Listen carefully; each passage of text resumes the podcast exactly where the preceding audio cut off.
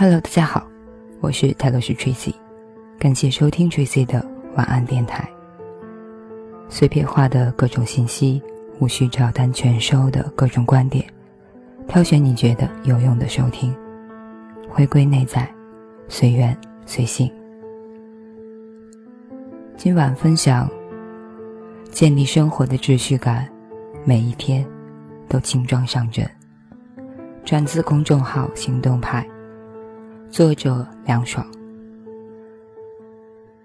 我大学有个室友，每次心情不好时，洗完衣服，心情就好了。当时我多希望自己的脏衣服能有幸成为他情绪的抚慰剂。他愤怒或生气时，会拿几条脏裤子去水房洗，将裤管平整的铺在水龙头下的平台上，撒上洗衣粉。用毛刷一下一下用力刷，正面刷完刷反面。一条裤子刷干净，刷另一条。当他晾完之后，我看到他那张阴转晴的脸。我有次问他，为什么洗个衣服都能够洗出治愈感？他说，洗刷的过程中的秩序感让他心安。听着频率统一的声音，做着稳妥律动的工作，他该发泄的负面情绪，该理清的混乱思绪，该平复的溃疡心情，伴随着洗刷衣服这个连贯并且有序的动作，完成了令他满意的拨乱反正。我仔细一想，觉得很有道理。我有个朋友说，健身令人上瘾，一个拉伸做到位，身体复原，再做下一个拉伸，多次重复后，身体里分泌了令人愉悦的内啡肽。我有个同学说，阅读让人平静，一页翻开，从上至下的看完，再翻开下一页，半本书翻完，之前的糟糕心事都被打上了马赛克。我有个同事说，素描很解压，尤其是处理投影部分或者明暗交接线的时候，手臂来回滑动，画作完成以后，阴影从心里转移到纸上。我想起自己以前看过一本忧伤的时候到厨房去的土耳其小说，书中有一个居住在纽约的。原菲律宾移民莉莉亚遭遇了一系列生活的塌方事件：与瘫痪的老公冷战和对峙，同两个领养儿女间的误解和排斥。当他在丧偶后拿着遗产回到菲律宾重新生活的时候，最后的精神支柱也被瓦解。绝望的他到厨房里一遍一遍地实验一款叫做舒芙蕾的脆弱甜点，以寻求慰藉。他把自己长时间地安放在厨房里，准备食材，搅打鸡蛋，满怀期待地打开烤箱门，全神贯注地盯着蛋糕，一秒一秒地数着这个蛋糕能够撑几秒才会塌陷。塌陷了再重来。重复制作舒芙蕾对于他而言，是在一种生活坍塌之后，重建另一种生活的有力承载。我由此看出，所谓的上瘾、平静、解压以及治愈、秩序感都功不可没。它是拯救坏情绪的良方。以我自己的经验来看，秩序感曾多次把即将沦陷的自己打捞起来。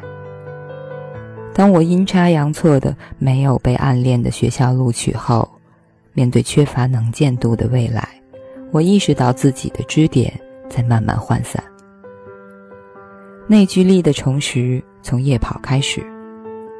我戴着耳机听着动感的音乐，一条腿落地时。换另一条腿迈出，一步一步踩准节奏，一呼一吸，吐故纳新。一圈一圈跑完预设额度。当我工作压力很大，或者生活面临两难抉择时，给自己做一顿青椒土豆丝，能够化解我的烦忧。除了我本身爱吃土豆之外，最关键的是，我很享受切土豆丝儿的过程。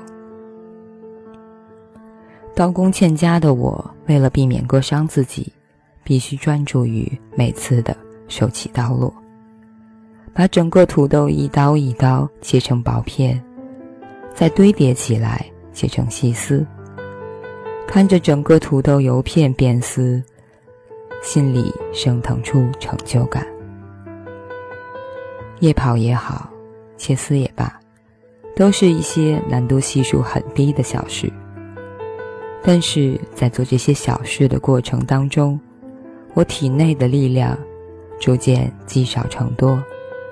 头脑的思绪越发脉络清晰，焦躁被沉淀，痛苦被缓释，目标被聚焦。当这一件小事做完之后，我积攒够了冲击真正挑战的能量。和自己过招多年，渐渐总结出心法。我觉得秩序感对于身处困惑低落的境况中的我。之所以行之有效，是因为秩序本身能让人更容易预知下一步的状态。在这样一个小时空里，只要我有条不紊的完成了每个单调的小步骤，就能够完成这件事情本身。生活中其他难题的原理也遵守这样个逻辑。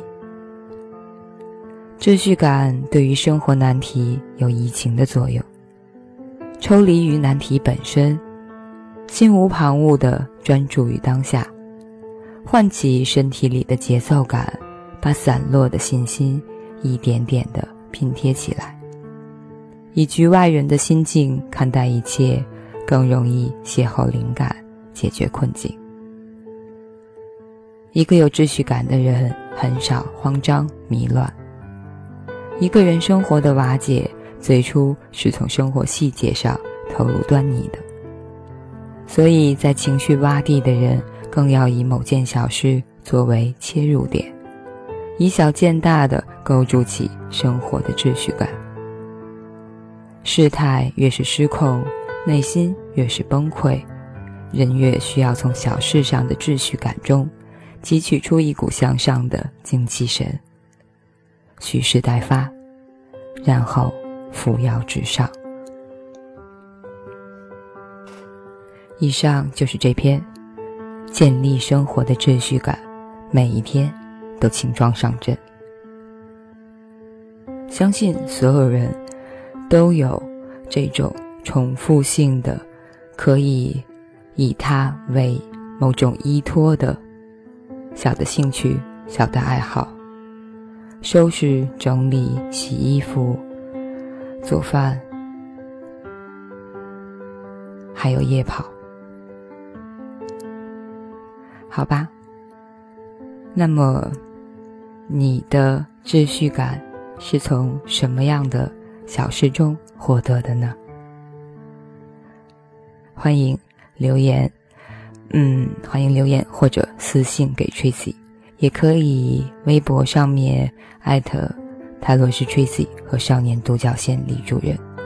最近搬完家，一直在收拾和整理当中，而且在收拾和整理当中，自己好像每天都有新的体验，并且呢也开始下厨了。嗯，最近更新的可能比如说塔罗牌意啦，还有运势啦。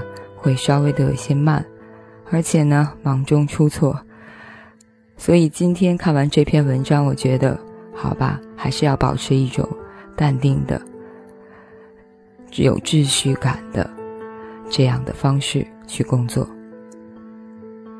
那接下来，为了找到我的秩序感，我还是去下厨吧。感谢收听，晚安，好梦。